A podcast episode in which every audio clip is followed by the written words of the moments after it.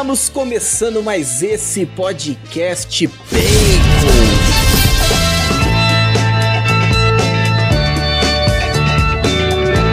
Tudo bem com você? Seja bem-vindo a mais esse episódio. E o meu nome é Lucas. E junto comigo estão os irmãos Monzambani, a Fernanda. E aí, gente, tudo bem? E também o Bruno.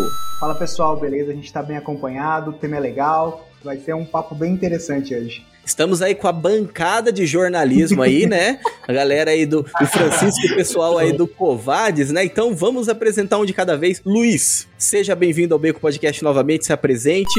Boa, boa. Obrigado pelo convite mais uma vez, uma alegria. É um prazer enorme falar com vocês e ainda mais um tema tão sensível aí, tão importante para nosso próximo imaginário. Maravilha, e também ali do Covades, né, o nosso querido Henrique. E aí, pessoal, tudo bem? Estamos é, aqui mais uma vez, é um prazer estar com vocês de novo, né? É assim, o sócio majoritário fala primeiro, né? depois. Mas é um prazer estar aqui de novo com vocês. O tema é bom, como disse Bruno, e vamos que vamos. Vamos que vamos. Estamos aí também com o terceiro convidado, Francisco. Seja bem-vindo. Opa, galera, tudo bem? Para poder melhorar um pouco esse sotaque, botar um jeitinho mais nordestino, primeiro eu queria dizer que é um prazer muito grande ter sido convidado. Parece que é, pô, quando a criança vai para Disney pela primeira vez, vai para parque de diversão. eu fui visitar o Bacon lá da minha cidade e hoje ter, ter tido esse convite de poder participar também, ainda mais com um tema muito bom. É, fiquei muito, muito honrado e espero poder, espero poder contribuir para esse tema que é muito legal. Maravilha, a gente que fica honrado aí pela sua alegria de estar participando, né?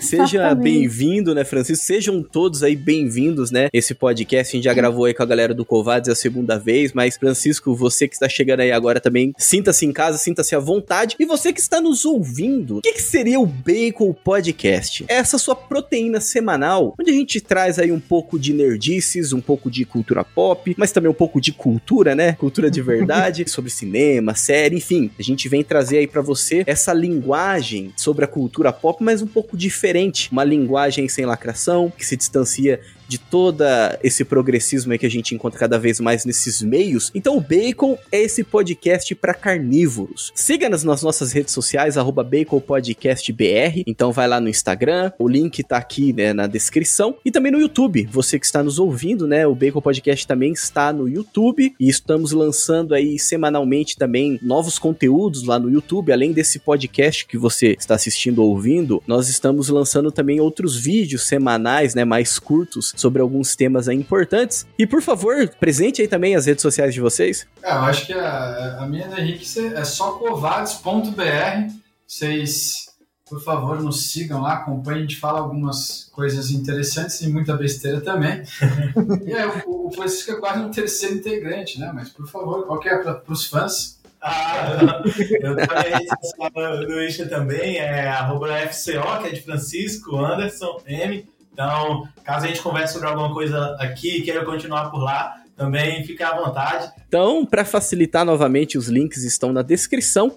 E nós do Bacon também estamos aí com a campanha no Apoia-se, né? Então, nos ajude, né? Nos ajude ali com um real, com cinco reais, com dez reais, enfim, toda ajuda será muito bem-vinda, né? O Bacon sempre entregou aí conteúdo de graça para você e vai continuar entregando, né, esse conteúdo de graça. Nós queremos que o conteúdo seja cada vez melhor, né? Queremos melhorar em qualidade, também queremos alcançar cada vez mais pessoas. E estamos tendo também alguns gastos ali que não, não foram muito previstos, né? Mas, enfim, estamos conseguindo levar, mas contamos também com a sua ajuda, com a sua colaboração. O link também está na descrição. Então, nem que seja um cafezinho mensal, sabe? Um cafezinho de 4 reais, um Doritos, né? De, de 12 reais. Enfim, né? Fica a seu critério. Toda ajuda será muito bem-vinda. É, falando, vou falar do bacon especificamente, pô, é um tempo despendido, né? Para produzir conteúdo, para estudar sobre um assunto que tudo bem, eles gostam, enfim, o Kovács gosta, o Francisco, mas pô, a gente despende tempo nisso, né? E tem muitos gastos, né? Com o serviço de transmissão,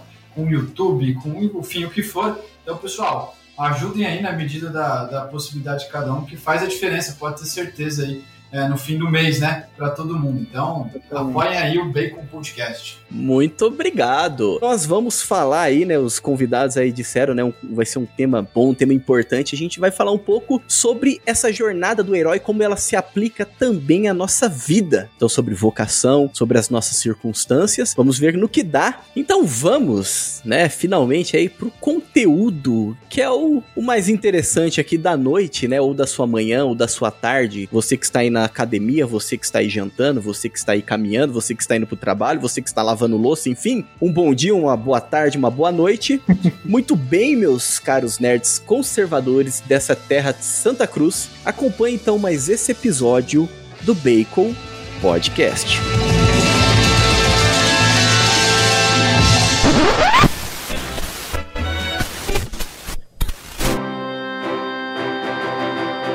Bacon Podcast.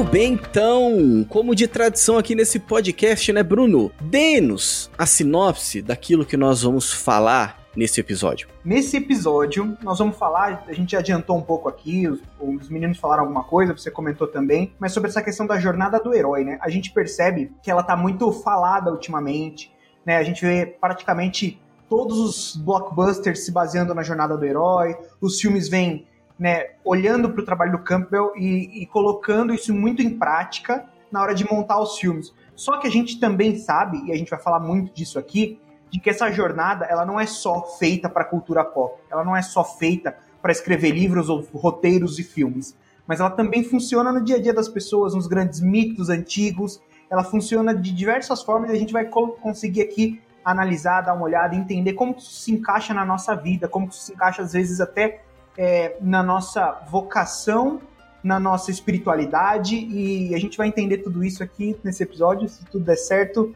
a gente vai conseguir falar no tempo previsto. Um tema aí muito abrangente, né? Dá pra, daria para falar horas e horas sobre isso, né? Mas como nós somos essa sua proteína semanal, né? Nós vamos nos conter. Vamos te dar aí um gostinho do, do conteúdo, até mesmo para depois você, né, meu caro ouvinte, buscar se aprofundar um pouco mais sobre o tema. Inclusive, se você ainda não assistiu né, o documentário da Brasil Paralelo, documentário ali falando sobre a sétima arte, falando sobre o cinema, também vai trazer um pouco né, do que a gente vai falar aqui hoje. Tá fantástico, né, o documentário, como sempre, excelente, conteúdo maravilhoso. Se você ainda não ouviu, vai lá, né? Fica aí para você esse conteúdo extra. Mas então vamos lá, né? Eu queria começar, meus caros, se vocês me derem a vez, a voz, eu queria começar falando um pouco sobre a filosofia platônica, que de certa forma aborda essa questão.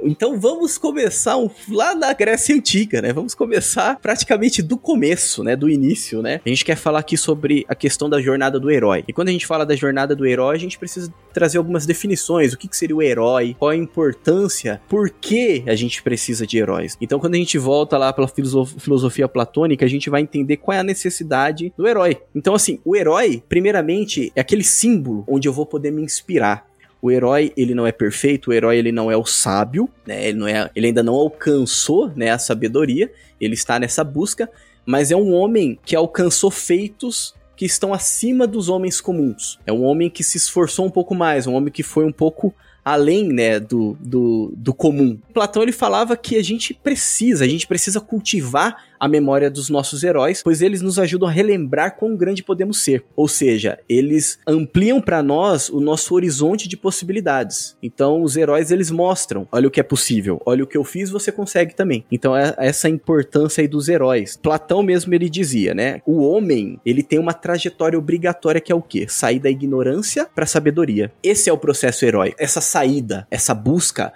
pela essência, essa busca pela verdade, essa busca pela sabedoria. Então o herói é aquele que sai, não é o sábio ainda, mas não é o ignorante. É aquele que está em busca. Jornada, né? É aquele que vai enfrentar os riscos. Então é aquela coisa, não tão longe que eu não possa perder de vista, nem tão perto que não possa me servir como referência. Então esse é o herói. É aquele que não tá tão longe, tão acima de mim como sábio, mas é aquele também que não tá tão perto, né? Ainda eu posso tomar ele ainda como uma referência para minha vida. Eu acho que a gente vai ter que gravar uns 3, 4 episódios na sequência para falar sobre, sobre Jornada do Herói. O Lucas me surpreendeu que, ele foi longe, né? Ele foi é, muitos anos atrás, né? Para começar o nosso papo aqui.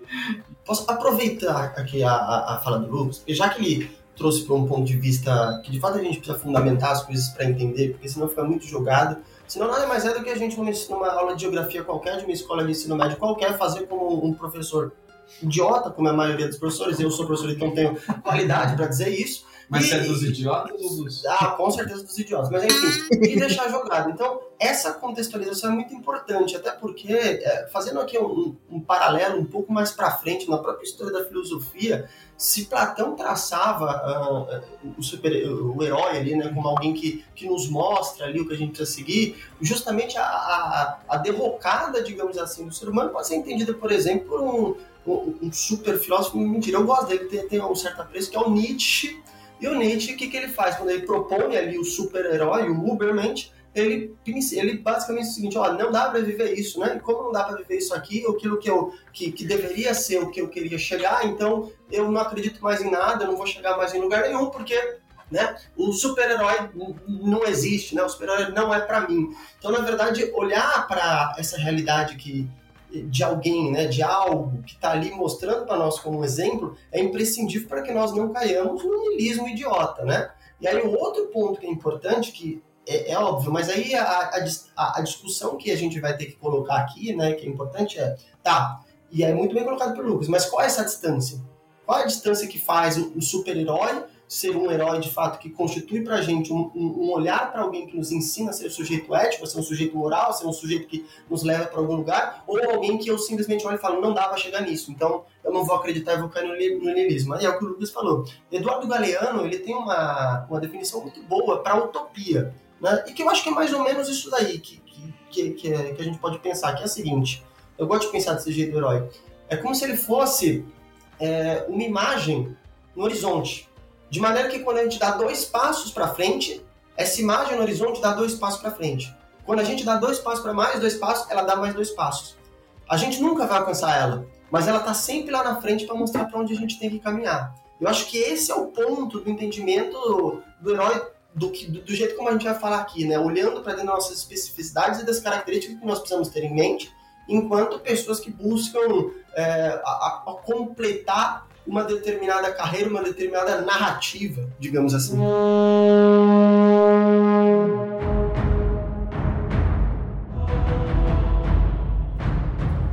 Tem um ponto dessa contextualização que ela é muito interessante e até traz um pouco pra gente por que, que a jornada do herói vem, vem trazendo, vem voltando tanto para ser o tema principal de muitos debates que é essa questão de, como, como Platão fala, do herói sair da questão da ignorância para a sabedoria. Porque a jornada do herói, no fundo do fundo, principalmente pela definição da filosofia grega, seria uma jornada de elevação da nossa alma.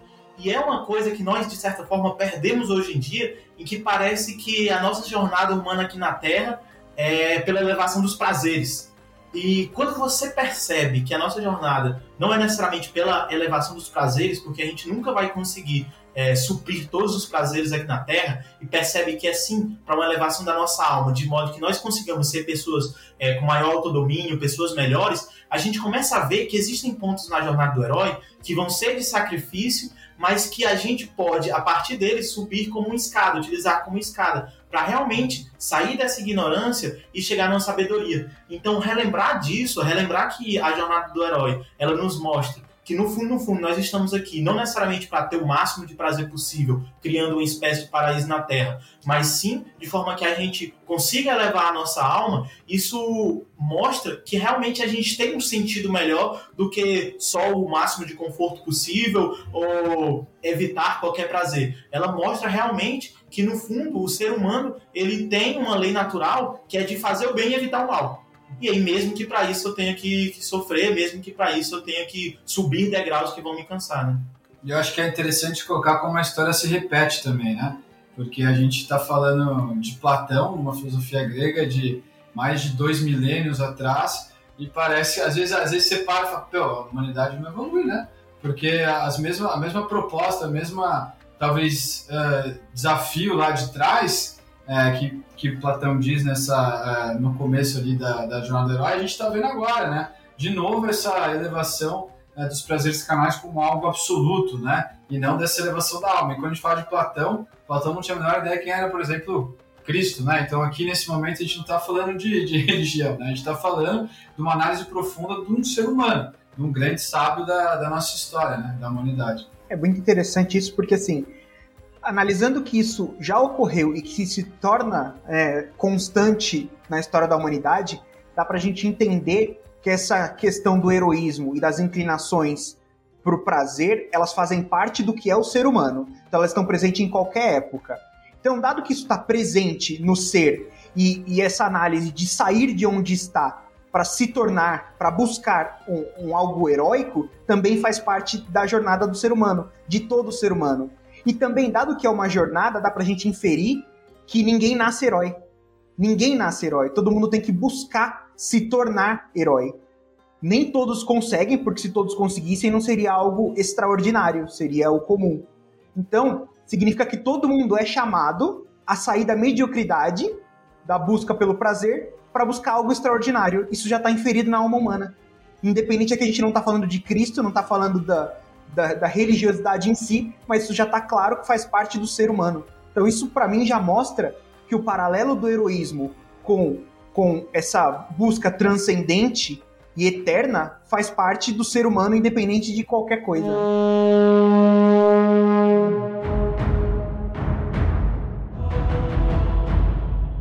Talvez a Fernanda tenha um pouco mais de propriedade do que eu para falar sobre tocar sobre, no, sobre esse autor aí, né, que é o Joseph Campbell, mas só uma, uma pincelada aqui, se você quiser completar também, Fernando, fica à vontade. É, porque quando a gente fala de jornada do herói, né, quando a gente fala desse ponto, não tem como não trazer o herói de mil faces, né, que é, que é a, a, a tese, né, do Joseph Campbell, justamente para defender a, a ideia do monomito, né? Então ele que dedicou ali a vida toda. Enfim, ele tem os pontos dele positivos, pontos negativos, não é nisso que eu quero entrar aqui, né? Mas ele realmente estudou os mitos, né? E, e, a forma de estudo dele era a forma, a forma comparada. Ele não focou em um só, não focou em uma mitologia só, não focou numa cultura só, mas estudou ali desde a, aquela ideia mais medieval até o Buda, entendeu? E justamente para poder fazer essa comparação e assim descobrir quais são os pontos que uniam, né? encontrar esse monomito, que é esse mito fundador das culturas, né? Mas é até interessante falar de mito porque o mito ele é carregado de símbolos, né? E ele funda uhum. uma civilização. O mito ele tem esse poder de fundar. É, são essas narrativas, essas histórias que têm esse poder de fundar. Mas por que, que eu tô falando aí de Joseph Campbell, né? Por que, que eu tô falando sobre a jornada do herói, dentro do Herói de Mil Faces. Porque lá ele começa, então, a trazer uma definição, né, daquilo que é a jornada do herói. É uma jornada que ele, segundo ele, que está inerente à condição humana, né? Então, a jornada do herói essa saída, você recebe esse chamado, enfim, tem os passos que a gente pode citar mais adiante, mas é uma saída para você encontrar a sua própria condição humana. Então essa é uma trajetória do homem de sair justamente da ignorância, né, para buscar, é um despertar do homem para buscar a sua própria condição humana. Talvez Campbell tivesse percebido uma coisa que é importantíssima de ser entendida, que é o seguinte, que é a substância própria da, da vida humana, né? O que, que constitui uma substância de uma vida humana que é, como tal, né, ali é, in situ, né, em gênero, ali como ela se apresenta, é a narrativa. A narratividade é o que constitui uma vida humana. E se a gente tirar de uma vida humana a capacidade narrativa de contar a história e ver a sua história ser contada, a gente perdeu ali a, a vida humana. Então, de alguma maneira, entender esses mecanismos é, que compõem né, a, a, a, jornada do herói, ou o monomito, como ele coloca lá, é entender de uma maneira mais profunda a própria alma do ser humano, digamos, né? É, o exercício de você olhar para qualquer narrativa que seja, seja ela verídica encarnada na vida de alguém, ou seja ela dramatizada na, em algum lugar, na, é, enfim, na TV, no, no cinema, ou no herói, no, no, livro, enfim. Você olhar para aquilo, você conseguir reconhecer justamente o que o Lucas falava quando ele falava dos mitos, ou seja, as possibilidades de existência né, e as possibilidades que satisfazem ali é, uma possibilidade de vida, uma possibilidade de existência dentro do, do que é um ser, digamos assim. E aí, para passar aqui, é, não falar muito sobre isso, mas deixar o, o, ponto aqui que eu acho que é interessante, é entender que quando nós olharmos, é, começar a passar pelos pontos de um ponto de vista mais é, pedagógico, digamos assim, pela, pelo, pelo mito, né, pela, pela pelo monumento, pela estrutura da história da jornada do herói, a gente vai perceber o seguinte: é, é, é natural e o exercício que eu passo aqui para quem estiver ouvindo o podcast é vai tentando encaixar, assim como o Campbell fez, olhando os mitos, para tudo que você já passou e não só para aquelas histórias conhecidas, mas para as histórias que te rodeiam, porque às vezes a nossa incapacidade de amar, e aqui eu uso essa palavra sem problema algum, é a nossa capacidade de entender a narrativa que se compõe na vida de cada um dentro das possibilidades, da multiplicidade de entendimento, da complexidade com que as coisas se apresentam. Né? É porque a gente, no fundo, no fundo, a gente não conhece os mitos.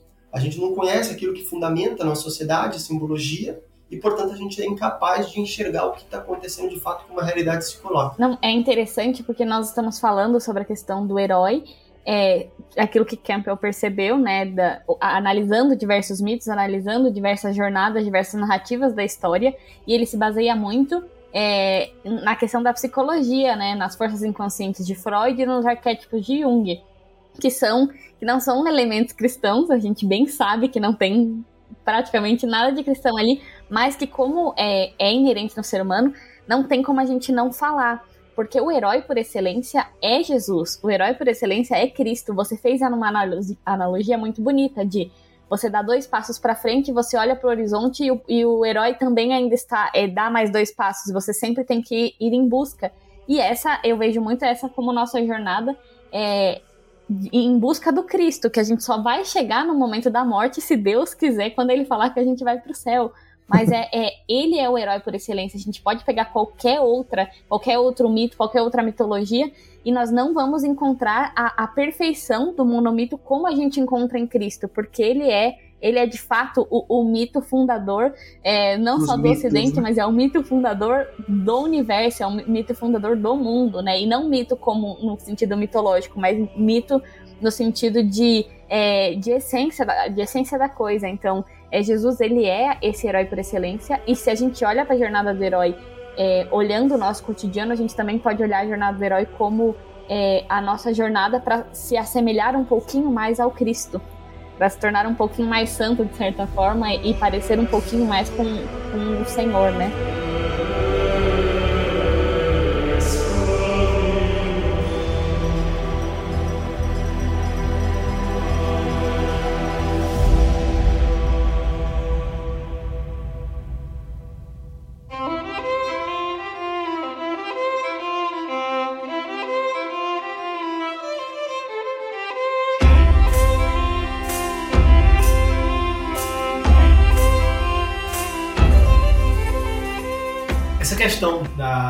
Jornada do herói e da similaridade com, com a jornada, toda a história de Cristo, ela é muito interessante a Fernanda ter retratado ela, porque nós temos, a partir é, da vida do Nosso Senhor, uma quebra muito grande é, no motivo que tornava determinada pessoa herói. É, a gente tinha, principalmente nos, nos mitos anteriores gregos, é, muito a questão de ah, eu quero me tornar herói para aparecer em alguma canção, eu quero me tornar herói para ter determinadas glórias. Pô, você pega Ilíada, você pega a história de, de Aquiles. Aquiles não queria é, derrotar todo mundo para poder defender um povo. Ele queria derrotar, derrotar todo mundo para ter uma série de prazeres muito grandes, para ser relembrado em várias canções. Ulisses também, por mais que ele tenha uma boa, é, uma bela história da jornada de volta para casa, mas mesmo assim ele sai em busca de ter as suas próprias honras e ter as suas próprias glórias.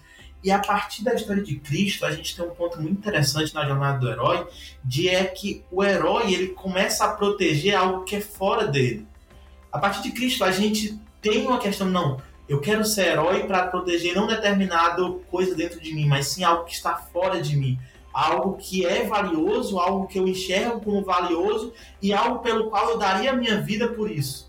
Então, a partir dessa história, desse mito fundador de Cristo, a gente começa a ver um desenrolar de, de acontecimentos dentro, principalmente da, da civilização ocidental, que mudam para sempre a nossa história. Poxa, a partir de Cristo nós vemos pessoas querendo morrer por um ideal, querendo ser perseguidas. Nós vemos pessoas do Império Romano falar, cara, o que, que são esses cristãos? Eles estão morrendo, tipo, e eles não aceitam os nossos deuses e mesmo assim eles querem morrer por isso. Então, calma, eles, a jornada deles não é para um benefício próprio, é para proteger algo que está fora deles. Tipo, o que, que é isso? O que, é que isso significa? E a gente começa a trazer isso para nossa vida e entender o quanto é, essa jornada do herói de elevação da nossa alma, ela passa pela proteção de algo que é especial para a gente, de algo que é importante e de algo pelo qual a gente tem que saber que vale a pena morrer. É interessante essa questão do, do herói, pensa, se a gente do herói como Cristo, né, que é o grande herói, mas se a gente olhar para os heróis modernos também, é por que, que eu gosto tanto do Frodo do Senhor dos Anéis? Porque eu gosto tanto do Luke no Star Wars? É, são dois, eu falo que para mim, pessoalmente, são dois motivos muito particulares. Porque neles eu vejo a minha fraqueza, então eu vejo as minhas dificuldades, mas neles também eu vejo a fortaleza de Cristo. Eu vejo o sacrifício de Cristo, que é onde eu quero chegar e que muitas vezes eu não consigo. Então, neles a gente consegue reconhecer a nossa, a nossa humanidade, a nossa, a nossa busca, mas neles também a gente consegue é, enxergar muitas vezes é, o, o ponto onde a gente quer chegar, onde que é que é de fato o sacrifício, que é de fato o heroísmo, né, que a gente está falando aqui. E a gente está chegando perto do dia de Todos os Santos que para mim é um dia muito importante, é um dia é, para a igreja toda é um dia muito importante, mas para mim é, em especial eu gosto muito porque é um dia que sempre me lembra que a santidade é possível. É, hum. é um dia que sempre me lembra que todos nós somos chamados à santidade, todos nós temos a vocação à santidade, todos nós temos a vocação ao heroísmo e que é possível. Existem milhares de santos que não estão nos altares, que não são venerados pela igreja e que são verdadeiros heróis porque seguiram seguiram a jornada do herói, é, se basearam em Cristo e alcançaram isso. Então, todos os dias, todo, todo primeiro de novembro para mim é muito importante, porque eu sempre me lembro de que é possível. É, é possível alcançar a santidade, é possível é, traçar esse caminho da jornada do herói, mesmo que muitas vezes eu caia, mesmo que muitas vezes eu, eu pare na, nas dificuldades, no, no, no, primeiro limiar, enfim. É, é possível alcançar isso com a graça de Cristo, é claro, tendo ele como, como foco, tendo ele como como guia. É, é, muito interessante tudo que a gente vem conversando aqui. Né? É, é vocês falam muito disso, que é, é sempre um papo de bar, né? Um, uma conversa. Então, aqui nós estamos falando sobre né, a, o heroísmo, sobre a jornada do herói, sobre a santidade em uma conversa de bar. E dá para trazer. Não, mas é verdade. E é interessante porque isso é para todo mundo. Então, tem que acontecer esse tipo de conversa no bar, tem que acontecer esse tipo de conversa em qualquer lugar. Porque o que, que caracteriza essa jornada do herói e essa também esse chamado universal à santidade? É um chamado. Todo mundo é chamado e todo mundo tem que. Começa aí, esse é o ponto de partida. Nós somos chamados, nós temos que corresponder a um chamado. Então, para a vida, isso, esse corresponder a um chamado significa que nós vamos enfrentar aqui o sacrifício, é, os deveres, a responsabilidade, as circunstâncias. Então, essa vocação, seja ela qual for, que é a santidade e que é o heroísmo, faz parte de todos.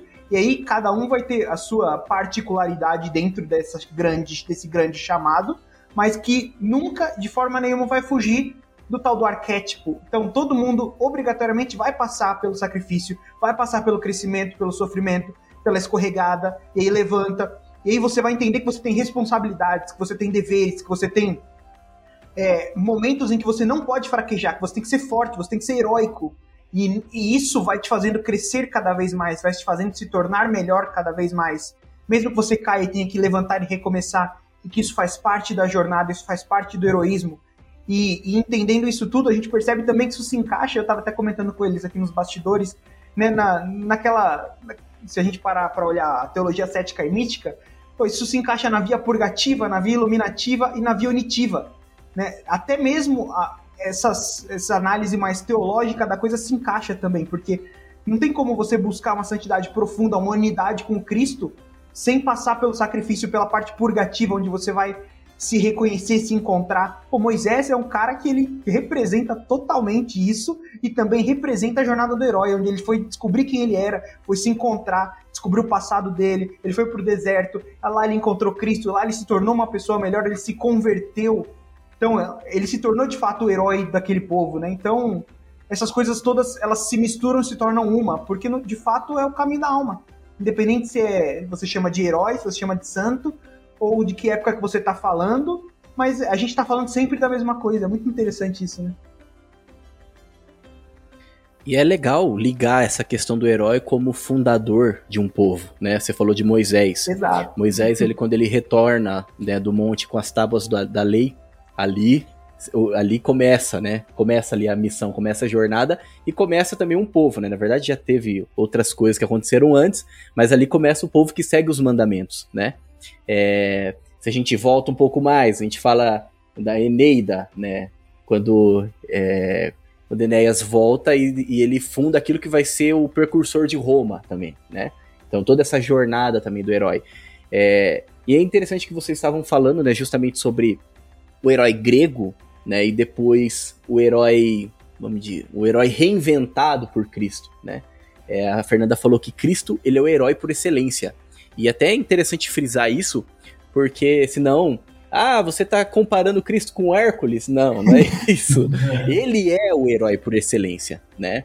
Então, antes disso existiam resquícios de heroísmo, mas é, como o Francisco bem colocou, né, um herói fundamentado na honra, na fama, é, de estar ali nas histórias, nas canções. Depois de Cristo, é, o, o herói ele se reinventa, né? Então Cristo é esse herói por excelência, o herói do sacrifício, né? O herói a, a, no qual todos nós devemos imitar, no qual todos nós devemos seguir com exemplo. E é muito bonito como que Cristo consegue é, unir isso, né? Por quê?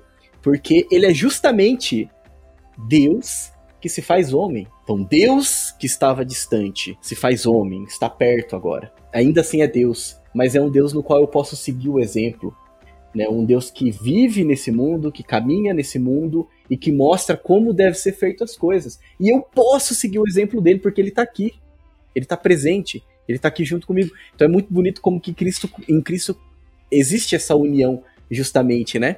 E depois disso, é, como vocês falaram aí dos mártires, né, dos primeiros cristãos, os mártires, os cristãos que defenderam também a igreja ali contra as heresias, né, além dos mártires, e depois também os cavaleiros, né? Então, essa ideia é, dos cavaleiros, que é uma ideia totalmente fundamentada na cultura cristã, né, na cultura católica, né? Esses cavaleiros de Cristo, os cavaleiros que imitam a Cristo, os cavaleiros que dão a sua vida, que se sacrificam, que morrem pela espada, que são verdadeiros heróis, mas aqui já é um sentido diferente né, do heroísmo.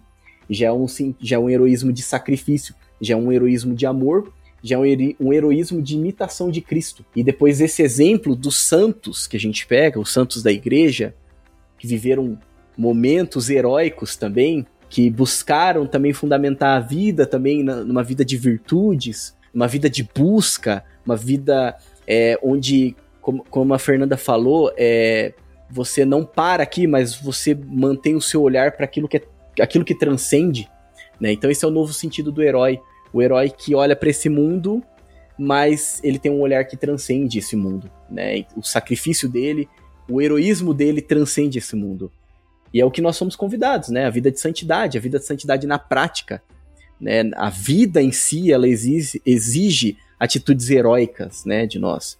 É, de, seja de paciência, seja martírios brancos, mas também martírios de sangue também, que acontecem até hoje, né? E tudo isso é seguindo o exemplo desse herói por excelência, como a Fernanda bem colocou. Né?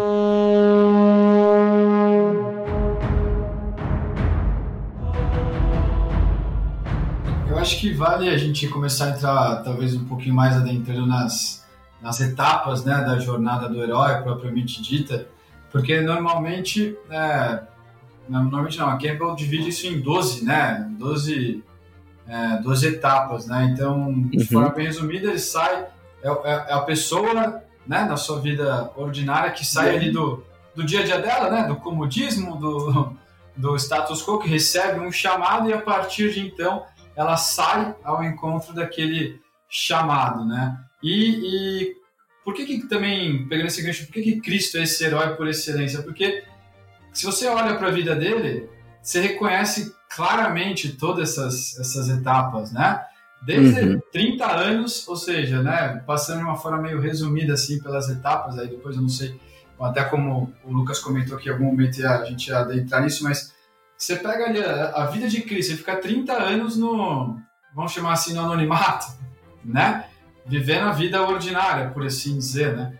É, ele tem aquele primeira, tem aquele chamado dele que até tem uma certa, não vou chamar de recusa, né? Mas ele quando no, nas bodas de Caná, quando, quando Maria diz para ele, ele fica naquela, ainda não chegou minha hora e tal, aí ela, meu, vambora, né? Chegou sim, vamos lá.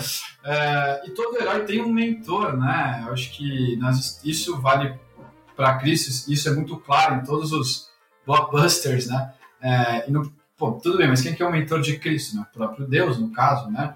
Ele não se retirava a orar à toa, né? Era de fato para conversar, entender realmente o que o pai queria ali, enfim. E aí ele vai traçando essa jornada que aí começa realmente o desafio, né, propriamente dito dele, né? É, nesse segundo ato, né, que, é, que às vezes é dividido em três atos a própria jornada, né? É, e aí realmente começam os desafios, por assim dizer, né? O herói cai, e o herói levanta, e o herói cai de novo, o herói levanta, e aí o herói quase morre. E no caso de Cristo, de fato, morreu, né? É, e tem toda essa etapa que é o desafio, que é a parte mais complicada, que é aí que muita gente não, não, não ultrapassa, né? Que na uhum. primeiro desconforto a pessoa refuga. Ah, isso não é para mim, não. Ah, ser santo não é pra mim, não é muito difícil esse negócio de ser santo. É, imagina se Frodo tivesse refutado lá no Senhor dos Anéis. O anel até, quer dizer, nem tinha encontrado talvez o anel, né?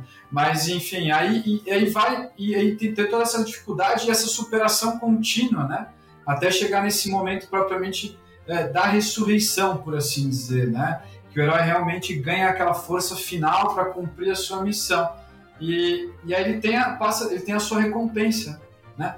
No fim das contas. Mas é, é, o herói antigo, antes de Cristo, a recompensa era justamente isso que os meninos comentavam, vocês comentaram. Era estar onde? Nas canções, era estar nos livros, era ter a glória, a riqueza e o que for, né?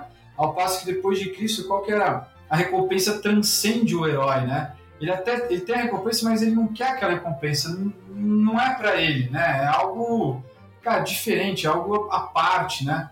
E, e depois é, é, como se ele voltasse para casa, né? Que no fim das contas o caminho do herói sempre termina com ele voltando para casa, né? E, e acho que pegando um gancho, eu passei bem por cima aqui, né? Não fui assim destrinchando tudo, mas é e aí como vocês comentaram, mas planificando isso, talvez tangibilizando o pessoal até que de repente escuta, é, vocês escutam a gente aqui, não é nem cristão. O herói sempre defende quem? A princesa, né? Ele sempre defende, ele não defende ele, como o Francisco falou, ele sempre defende quem? A princesa, né? E era isso que causou tanto espanto aos romanos, é, naquele, né, nos primeiros mártires ali, porque, pô, esses caras estão morrendo por, por algo que, né, como assim esses caras estão morrendo por algo que não é deles, né, eles não estão poupando uhum. a vida, né, então isso é, você vê em todos os, todas as histórias, né, você pega, uh, Vamos ser tipo um Super Mario da vida, né? O Mario tá defendendo quem ali? A princesa. tipo, coisa mais básica que isso, né? Mais clara que isso. Mas essa princesa não necessariamente é uma mulher, por assim dizer, propriamente dita, né? Ela pode ser uma causa. No caso dos primeiros cristãos era a fé, né? Ou né? a fé em Cristo, né? Na igreja. Então é importante fazer essas associações, porque em tudo, meu. Quando você falou das circunstâncias, né? E puxando mais um gancho mais terreno ainda.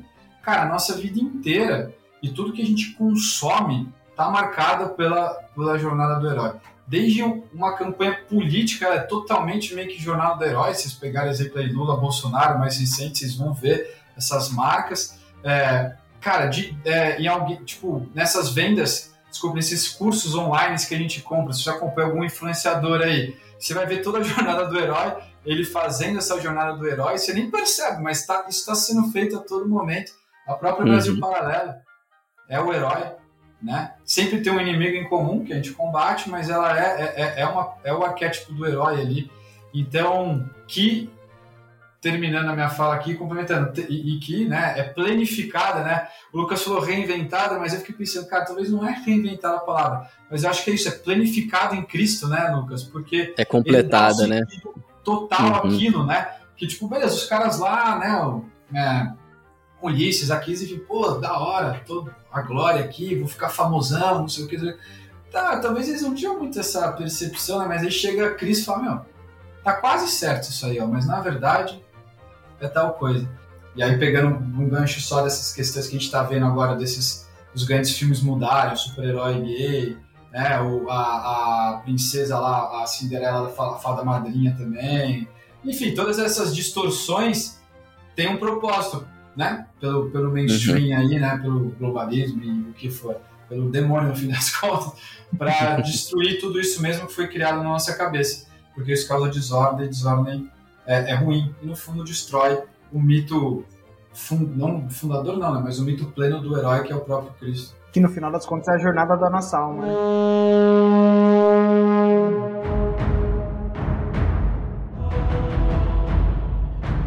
É, eu acho que tem algo que. Eu sempre sou um cara da prática, né? Do, do, do, ponto prático do negócio. Eu acho que tem algo que é interessante da gente pensar quando a gente olha para tudo isso e tenta descer de alguma maneira pro chão e olhar dentro da nossa vida, o que, que é que diferencia, né? Lembrando até que a gente falou aqui bastante sobre santo, lembrar que na, no processo de canonização, a primeira coisa que é feita é justamente a análise da vida heróica nas virtudes, né? A vida se, se viveu as virtudes com, hero, com heroicidade, né?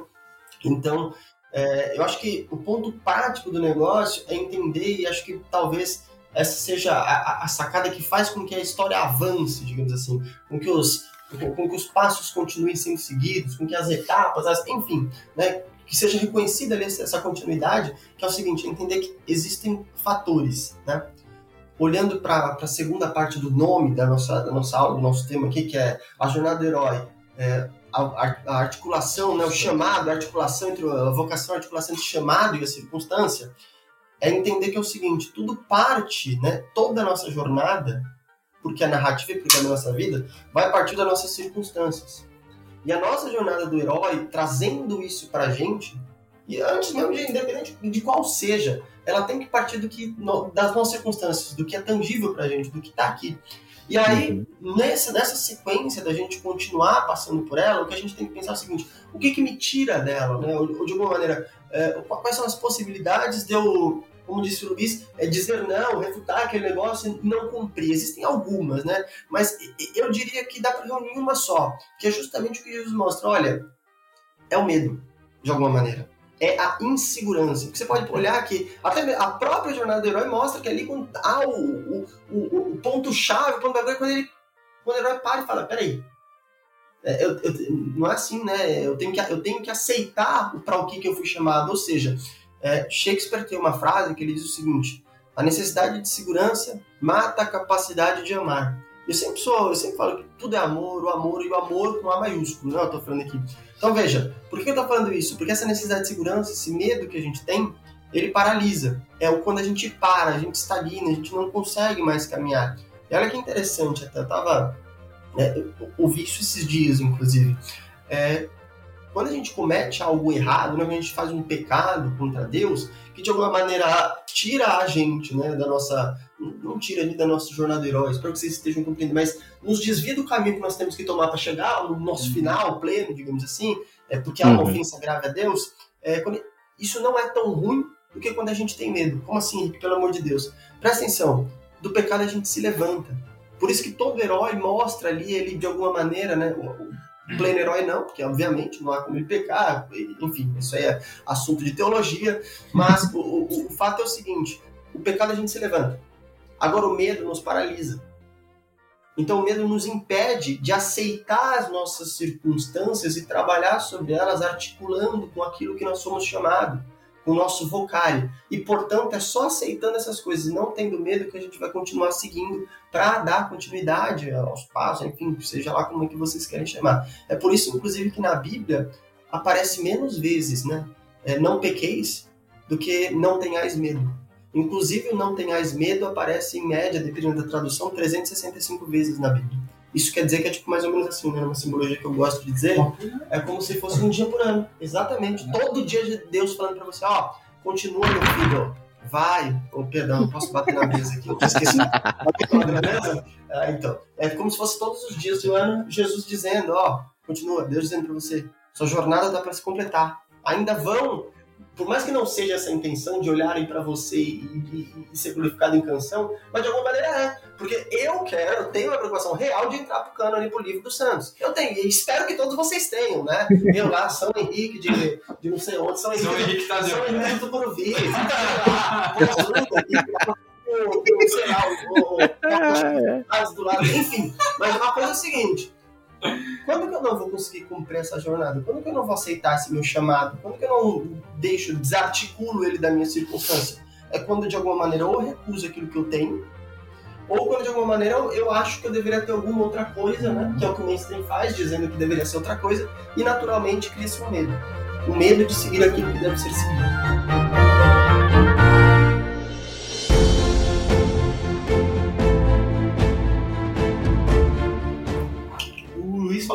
Do símbolo da princesa, o Henrique trouxe muito bem essa questão da insegurança e do medo, e eu acho que se encaixa bem, não sei se o Luiz acha, mas talvez lançar um pouco das bases é, daquilo que a gente andou estudando esses dias, com principalmente com o professor Guilherme Freire, que, por sinal, eu conheci graças ao Bacon Podcast, então.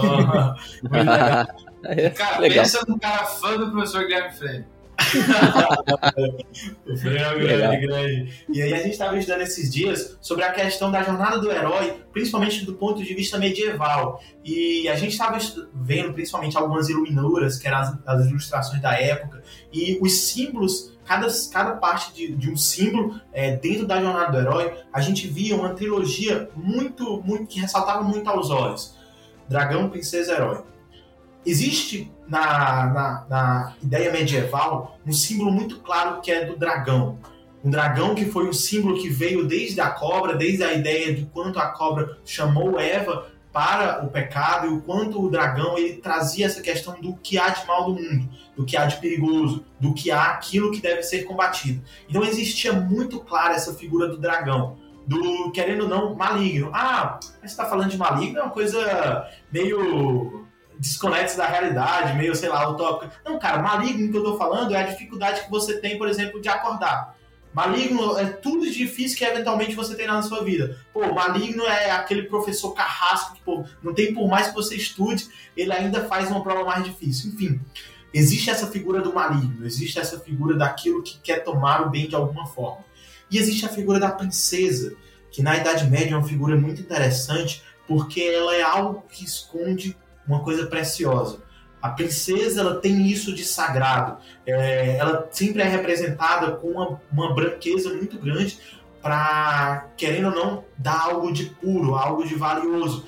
E ela é sempre representada sobre um véu, sobre uma tenda, às vezes segurando uma caixa de joias, identificando que realmente a princesa ela defende, ela simboliza algo que precisa ser defendido, ou ela simboliza algo que deve ser atacado. Tem muitas, tem muitas imagens alemãs, inclusive, é, que, que, tem, que tem ilustrações da princesa, é, de uma princesa que saía para passear e ela começava a ser atacada por lobos. Ah, mas isso aí, pô, não faz sentido, é um negócio ah, exagerado. Não, cara, isso está dizendo que, cara, se tem algo que é bom, esse algo que é bom ele vai ser atacado. Cara, existe um bem dentro da nossa sociedade. Esse bem vai ser atacado. É só lembrar, pô, lembra dos momentos mais felizes aí, quem tá escutando o podcast que você viveu. A coisa que você mais tem medo é de esquecer desses momentos. A coisa que você tem mais medo é de deturpar, esses momentos por algum motivo. Então, tudo que aquilo que é bom, ele pode ser muito facilmente atacado. Nós temos esse símbolo do herói, esse símbolo do cavaleiro medieval que até o, o, o Lucas antecipou para a gente, falou um pouco para a gente, que na Idade Média existe, a gente percebia muito dois tipos de homem, dois tipos de cavaleiro. Primeiro aquele, ah, o bonachão, amigão de todo mundo, o cara boa praça e tudo mais, que era conhecido como homem carnivalesco, carnavalesco, que era aquele que tocava violão, seduzia, ao invés de proteger a princesa, seduzia a princesa para satisfazer os seus desejos, desejos, e nessa época que era comemorada lá de festas, do carnaval, colocava a fantasia de um animal sobre a cabeça. E essa fantasia do animal sobre a cabeça é muito interessante, porque ela simboliza que naquele período os homens vão abdicar daquela situação de homens e tipo deixar o animal que existe dentro deles é, vir à tona, ou seja, deixar os sentimentos vir à tona. Então tem o cara que coloca o animal sobre a sua cabeça e ao mesmo tempo tem o cara que coloca o animal sobre o seu escudo, que é o cavaleiro, que é aquele que coloca o animal sobre o seu escudo porque ele percebe que existe algo pelo qual ele precisa proteger e algo sobre o qual esse esse animal vai atacar. Então, o herói medieval ele percebe muito um chamado a proteger aquilo de precioso que a princesa ela tem. Ela, ela tem. Então, você, você percebe muito claramente é, na, nas imagens, nas iluminuras, essa trilogia. O herói indo de encontro ao dragão e a princesa sempre ao lado, para relembrar o herói aquilo que ele protege, que expande dele, que sai dele. Cristo defende-nos dos pecados, mas ele defende quem? Defende a sua esposa que é algo de muito precioso para ele. E é engraçado que toda a jornada do herói, aí chega no ponto que o Henrique falava sobre a questão da insegurança, o herói medieval, ele sabe que ele é mais fraco que o dragão. Ele sabe, isso é claro. O herói medieval vai combater o dragão sabendo que ele pode morrer, mas é justamente esse conhecimento e essa disposição para morrer que faz com que ele se salve. O, o herói está disposto a morrer e por isso ele se salva. Porque existe dentro do, do nosso mundo, forças do bem que eventualmente conseguem fazer com que eles com que ele se salve. Existe um grau de misericórdia em tudo que a gente age. Ah, é claro que muitas pessoas morrem, muitas pessoas morrem, mas a morte de todas essas pessoas sempre vai culminar em algo bom. Ou a sobrevivência dela também vai, vai culminar em algo bom. Quando Davi foi enfrentar Golias, Davi sabia plenamente que ele era um camponês que saiu assim, cara, da mata, um pastorzinho assim, tranquilo, e ele sabia que ele não ia derrotar o, o, o senhor daqueles exércitos. Ele sabia, mas ele estava disposto a morrer. E naquela disposição para morrer, ele conseguiu, ele conseguiu vencer. Frodo, que a Fernanda falou, pô, cara, o Frodo sabia que ele era mais fraco que o Anel. E por que, é que ele sabia aquilo? porque ele estava de frente com a pessoa que tinha sucumbido ao anel. Ele estava de frente com o Gollum. Então, quando ele enxergava o Gollum, ele enxergava aquilo que ele é. Ele enxergava o, o, o Gollum, ele era um, um, um, antigo hobbit que tinha se corrompido. Então, ele via o fruto do, daquilo que tinha sido atacado pelo dragão na sua frente. E mesmo então isso fazia com que ele sentia medo, com que ele sentisse medo do anel. Mas mesmo assim ele contava com essa misericórdia, mesmo sabendo que ele era mais fraco que o dragão. E no fim do Senhor dos Anéis, nem sei se dá para falar spoiler, não, enfim. Ah, pode falar, pode falar, pode falar, não, pode falar. e no fim do Senhor dos Anéis você percebe que tem uma certa cena em que o Frodo tem a oportunidade de matar o Gollum e ele não faz. E o Gandalf, o mago, ele fala que foi aquele ato de misericórdia que iria salvar a Terra-média. E no fim, foi o fato do Gollum ter sido poupado que fez com que quando o Frodo não conseguiu derrubar, é, derrubar o anel, porque o Frodo, o Frodo é mais fraco que o anel, cara, a gente é mais fraco, pecado. Mas ele contou com um grau de misericórdia, que foi essa vontade do Gollum de pegar o anel e acabar se precipitando é, lá nas chamas de Mordor. Então, o Frodo, ele não foi capaz. E muitas vezes a gente, a gente vê o pessoal reclamando: ah, o Frodo foi fraco, o Frodo não conseguiu por conta própria. Cara, todos nós somos fracos. Todos nós não conseguimos por conta própria. Mas é preciso acreditar que existe um grau de misericórdia que vai cooperar, existe uma graça que pode cooperar com as nossas atitudes, de modo que a gente consiga é, realmente entrar nessa jornada de, do herói, entrar nessa jornada de santidade entender a passagem que Cristo fala de que quem quer ganhar a sua vida irá acabar perdê-la e quem quer perder a sua vida irá ganhá-la. Porque todas as glórias que o herói procura, elas não estão aqui. Elas estão numa eternidade, em algo transcendental. Do outro lado do dragão, quer ter uma imanentização de de tudo e quer ter todas as glórias aqui, ele não quer morrer. Então essa simbologia é muito interessante e ela mostra pra gente que por mais que, que a gente tenha insegurança, existe algo importante pelo qual a gente tem que proteger e algo importante pelo qual vale a pena morrer.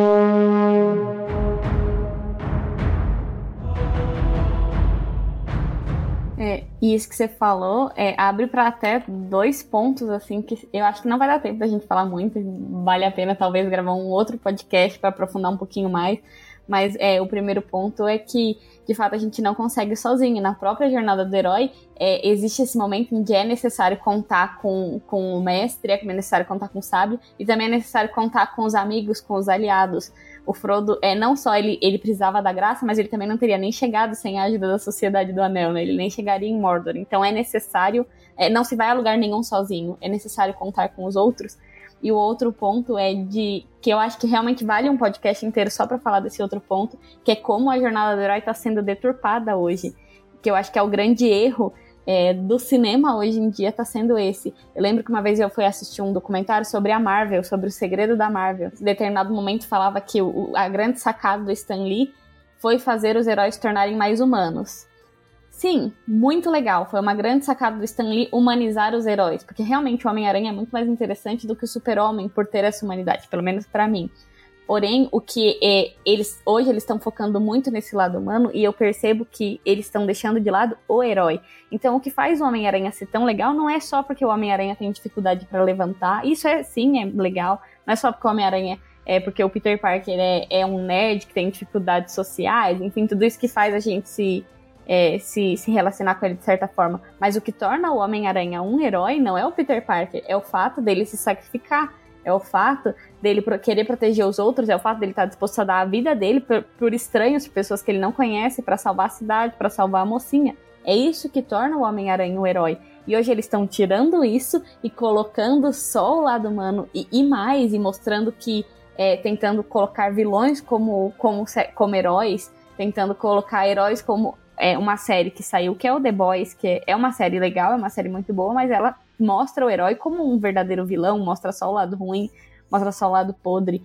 E, e esse, para mim, é um, é um dos grandes problemas que, que a gente vê hoje, porque eles estão tentando tanto descaracterizar o, o, o ambiente cristão em que nós estamos, que eles estão fazendo o herói deixar de ser herói. E quando o herói deixa de ser herói, o público não gosta mais. Porque a gente não tá indo assistir Homem-Aranha porque ele solta teia, a gente não tá indo assistir Homem-Aranha porque o Peter Parker usa óculos. Não, a gente tá indo assistir Homem-Aranha porque o Homem-Aranha dá a vida pela cidade, dá a vida pelos outros. É, o que faz uhum. os heróis da Marvel, né, que, que se tornaram mais humanizados, serem tão queridos não é só o fato deles serem humanizados, porque uma pessoa com problema financeiro que tem que trabalhar em dois turnos, eu vejo no dia a dia. E eu não chamo ela de herói, nem fico seguindo ela pra tirar foto.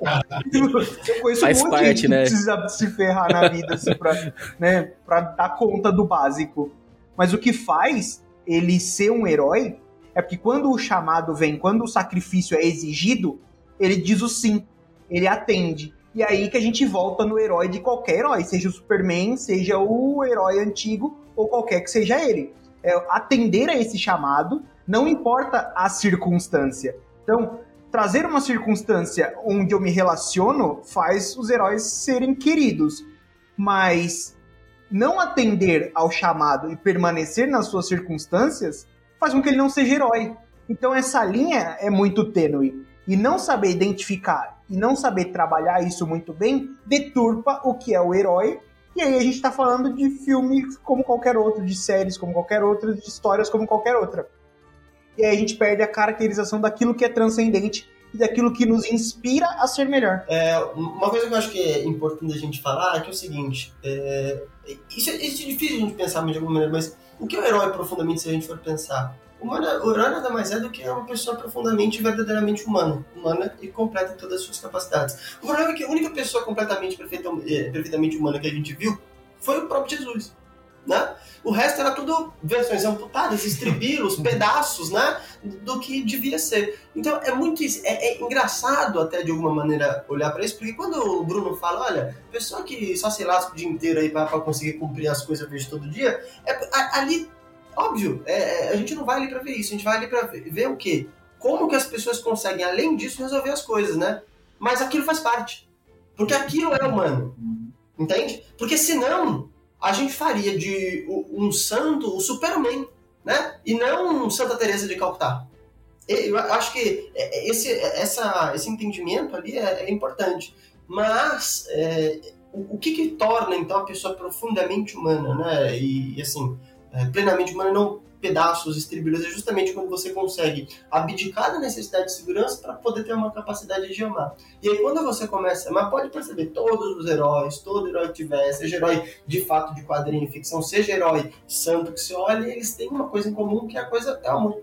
É amor que eles conseguem se manifestar perante, as, perante a causa, né? É, até, até engraçado que é é, se a gente fosse, por exemplo, olhar para logoterapia, para Victor Frankl, ele diria que o herói, basicamente, nunca disse isso, nunca li isso nele, mas acho que se eu batesse um papo com ele, ele diria isso para mim. Ele diria, ó, oh, Henrique, assim, é aquele que cumpriu com pleno sentido a sua vida. Faz sentido isso.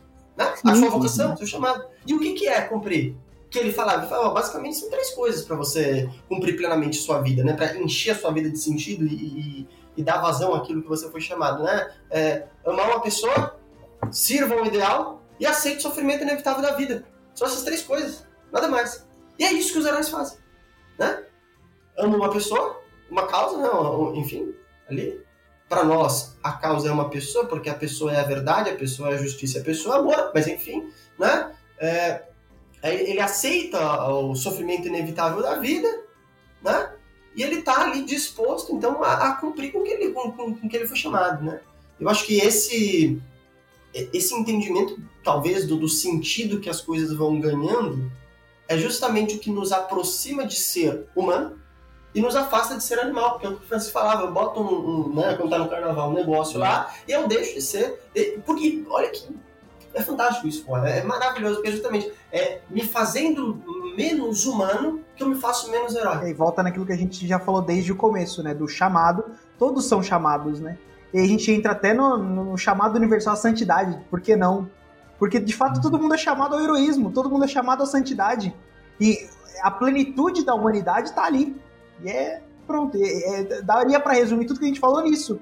Porque de fato é. Né? É, esse é o objetivo final de todos.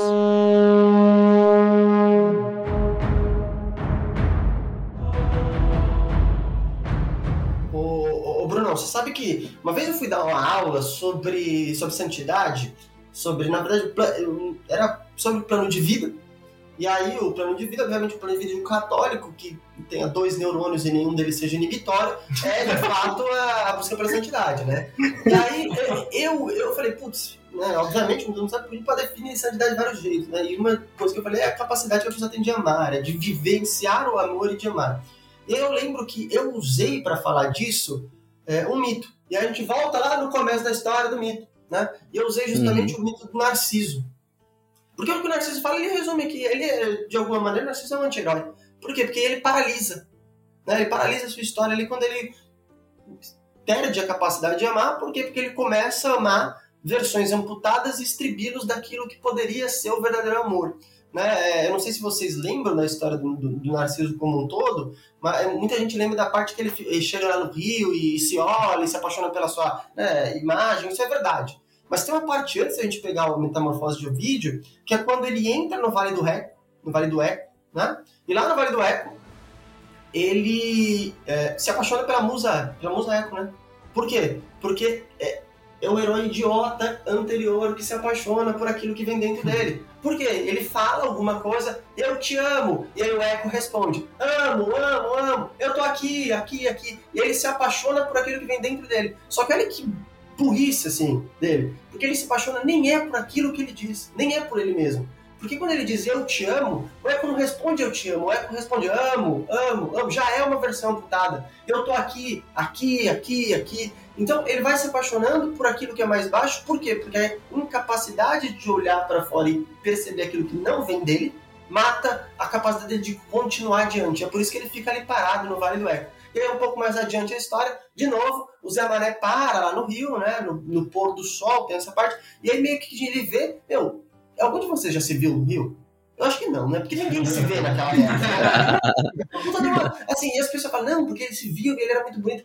caracas, né? O, o vídeo que não tava falando aquilo, ele falou: olha, o cara era tão Zé Mané, tão, tão é, apaixonado pelas coisas que não estavam é, interiores a ele, não a de fato o amor, que ele era capaz de se apaixonar por um, por um borrão. Uhum. De novo, é, de novo por algo computado. Ele não conseguia levantar a cabeça para olhar o que estava acontecendo, porque ele não era, ele era incapaz de amar algo que não viesse de dentro dele mesmo. Henrique, no que, que isso cai ali no, no, na, na, jornada do herói? Ué, pega e para é, para pensar, quando todos os heróis sofrem, né, aquele período de sofrimento ali, de que ele sucumbe para depois levantar, perceba que é isso. É quando ele tem alguma questão, de alguma maneira, que o faz perceber por insegurança, por medo, que ele vai ter que dar alguma coisa a mais do que né, do, do dele ali e que ele vai ter que abrir mão. Né? E aí eu sempre gosto do, de, de, falar disso usando Pinóquio como exemplo. Por que do Pinóquio? Né? Porque o Pinóquio é uma releitura da, de Jonas. É a releitura de Jonas, né? E quem não percebe isso é porque não, não, não viu Pinóquio, não leu Jonas, né? É. Que não tem essa informação hoje em dia. Né? Mas enfim, é, é, ali quando ele tá, ele tá lá, ele só quer brincar, brincar, né? E tomar água lá do parquinho meu, olha aqui. Não, sério, é maneiro demais esse desenho, que é um desenho pra mostrar pras crianças que se você for brincar e não for pra escola, você vai pra um parque, você vai tomar água, vai virar burro. e eles vão me achar legal. E é isso que a nossa sociedade tá fazendo, tá dando água no cinema porque tá matando a jornada do herói, então dá água. E as crianças estão virando burro, e os adultos estão virando burro, e tá todo mundo virando burro. E a gente tem que vir aqui, perder um tempo, às 20, sei lá que horas, né, pra marcar esse negócio, conversar, graças a Deus, que ele tem a gente pra fazer isso. E aí, depois vocês não ajudam e vocês não apoiam o Bacon Podcast, o Kovac, o Francisco, né? Ah, que legal esse negócio, não reposta, não conta, mas enfim, o que eu tô dizendo é, é o seguinte, a gente, quando a gente precisa acordar, de alguma maneira, esse instalar que tira a gente da nossa zona de conforto, que mata essa nossa necessidade de segurança, é um, é, é, uma, é um gesto. É um olhar que sai de si e levanta, e olha e contempla a possibilidade daquilo que está exterior, né? Veja, de novo, voltando ao assunto da santidade da vivência do, do, dos atos heróicos, né? Da jornada heróica. Por que, que, eu defino sempre a santidade e talvez o heroísmo aí como profundamente ser profundamente humano e o amor? Porque o amor, por definição, é uma substância exógena.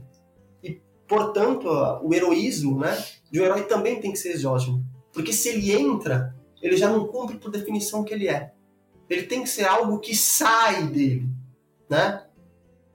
Compreendem? Porque senão é, é, é, vira aquelas idiotices, né? De amor próprio, de eu me basto, de sei lá, enfim, qualquer coisa desse tipo. Eu acho, então, é, tentando dar uma amarrada aqui em tudo isso que eu disse para fazer sentido, né? Porque às vezes eu, enfim, vou longe, o Luiz Felipe fica só cutucando, falando, não, pelo amor de Deus. Mas, enfim, é, é o seguinte, o ser humano em pleno ato, e voltando àquela história, narrativo, ele compreende toda essa jornada do herói quando ele aceita aquela vocação chamada dentro das circunstâncias dele e vai, de alguma maneira, progredindo sem medo.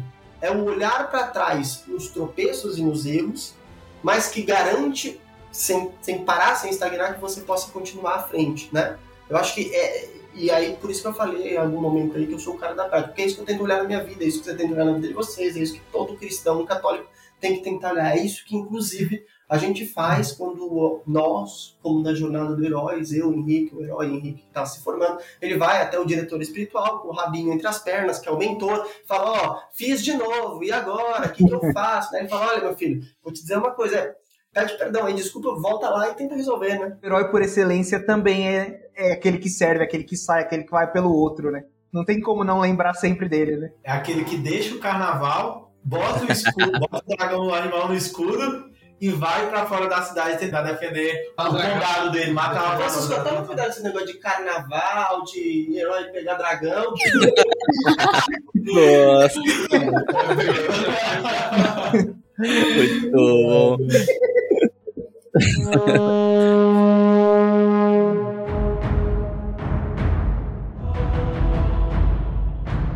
Essa é uma questão que a gente sempre. Por isso que a, a gente conhecer a vida dos santos é tão importante, né?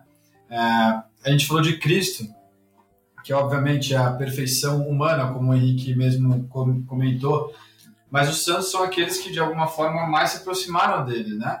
E então por isso que é tão importante que a gente olhe para a vida desses caras e entenda o que, que eles viveram a circunstância dele era diferente, claro, né?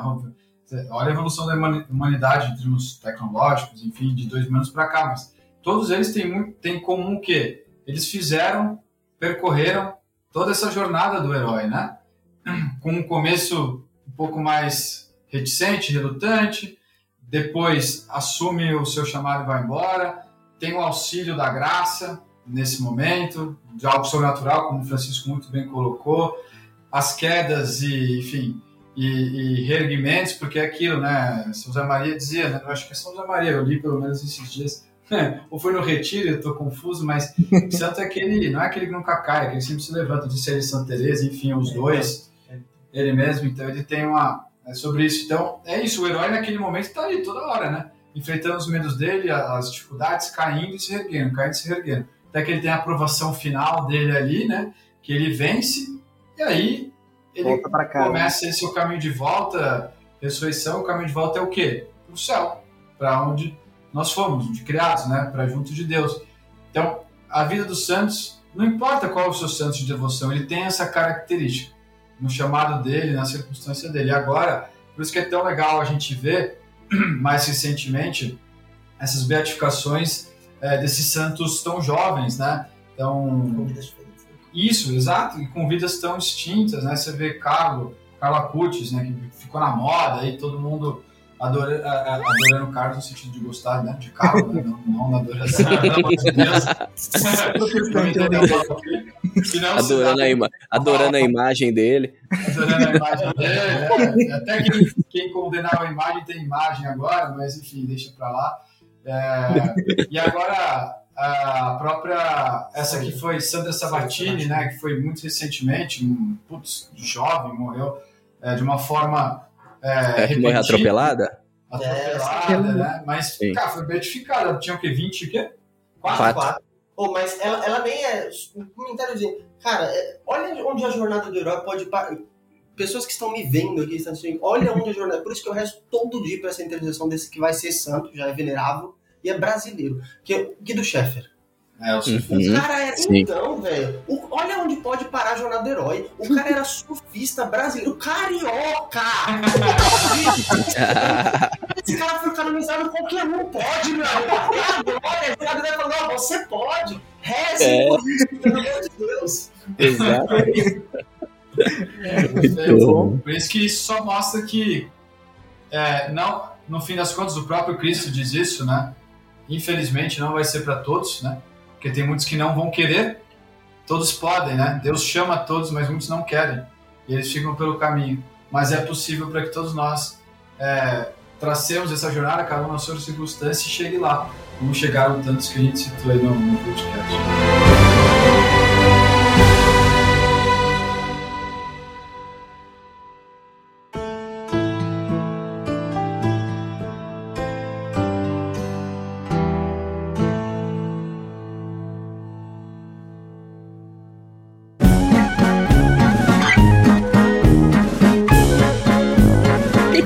Estamos entrando aí nessa parte final, nessa reta final da jornada do herói desse podcast, que é justamente a conclusão aí de mais um episódio do Bacon Podcast, reforçando aí as redes sociais, seja aí os perfis pessoais, né, também do Covades, seja aí também do Francisco, perfil aí do Bacon Podcast, você pode, pode encontrar aí o link na descrição desse episódio. Mais uma vez, se você ainda não foi no YouTube, vai lá, se inscreve no nosso canal, deixa o seu like. Se você está no YouTube, procure por Bacon Podcast aí nos principais agregadores de podcast e também a campanha do Apoia-se, né? Reforçando a campanha do Apoia-se que a gente falou lá no começo, nos ajude, né, a manter esse podcast, seja em qualidade e também atingir, né, cada vez mais pessoas. Então, se você não pode nos ajudar aí financeiramente, pelo menos compartilhe esse episódio, né? Então compartilhe aí com seus amigos e também com seus familiares, enfim, né, para que a gente atinja aí cada vez mais pessoas. E muito obrigado, né, vocês aí que participaram desse episódio. Né, muito obrigado, Luiz. Muito obrigado, Henrique. Muito obrigado, Francisco. É, foi maravilhoso aí essa bancada hoje, tá bom? Obrigado mesmo aí pelo tempo de vocês, também todo o conhecimento disponibilizado, tá bom? Que é isso, cara. A gente que agradece, é sempre uma alegria mesmo, como eu falei no começo. A gente tem algumas pessoas que a gente realmente se sente em casa, seja em live, ou seja. É, ou melhor, se sente no bar, né? É. isso aí. Isso é verdade, isso mesmo. A gente, sente, a, a, a gente até comenta, ah, não sei o que, o fulano e tal. O fulano, eu nunca vi o fulano, sabe? Eu conheci pela internet, pelo cara. Mas a gente, e acho que um dos lugares que a gente sente assim, posso falar aqui, a gente fez um podcast com vocês, esse é o segundo, a gente se sente em casa, e quanto vocês conversarem, a gente vai convidar, a gente vai, vai vir aqui, vai dar um jeito e vamos, Maravilha. vamos fazer esse, esse podcast. Muito bom estar aqui com vocês. Contem sempre com a gente, no que a gente puder. A gente fala umas bobeira, né? Pô, William, e da minha parte, cara, é totalmente incrível, porque eu já, já era um consumidor do, do podcast. É, até quando eu cheguei aqui, o Lucas até, pô, eu reconheço esse cara de algum lugar. É porque, cara, eu gosto de reagir os stories, comentar sobre determinado episódio, o que é que eu achei. É, já consumia desde que eu nasci eu estar aqui em São Paulo, trabalhar e conhecer os meninos. É, e para mim é um prazer muito grande estar retribuindo um Legal. pouquinho, 1% de tudo aquilo que, que eu aprendi com o Bacon e de tudo aquilo que, cara, vocês foram especiais. E eu espero que todo mundo que esteja em casa tenha gostado desse episódio, que não pare por aqui, que realmente pesquise um pouco mais sobre a jornada do herói e veja como ele tem uma aplicação prática na nossa vida cotidiana. O São José Maria Escrivá, né, a gente está num, no centro do Opus Dei, que foi é, uma família, nem ele gosta de falar, criada por ele, e ele tinha um, um dos pontos que ele gostava muito de ressaltar é faz o que deve estar no que fazes. E um herói, antes de mais nada, é isso, cara. É um cara que sabe o que ele tem que fazer, acorda todo dia, faz o que tem que ser feito, volta para casa, descansa, no outro dia faz, continua fazendo isso. Se todos os homens do mundo, todas as mulheres do mundo fizessem o que elas sabem que tem que fazer, porque no fundo a gente sabe o que tem que ser feito, cara, a gente tava, a gente tava sofrendo tanto quanto a gente tá hoje. Então a jornada era meio vai ensinar muito da gente isso aí. E, pô, foi um prazer estar aqui. Muito obrigado, de verdade, pessoal. Agradeço você que nos acompanhou até esse momento. Fique com Deus e que a força do bacon esteja com você.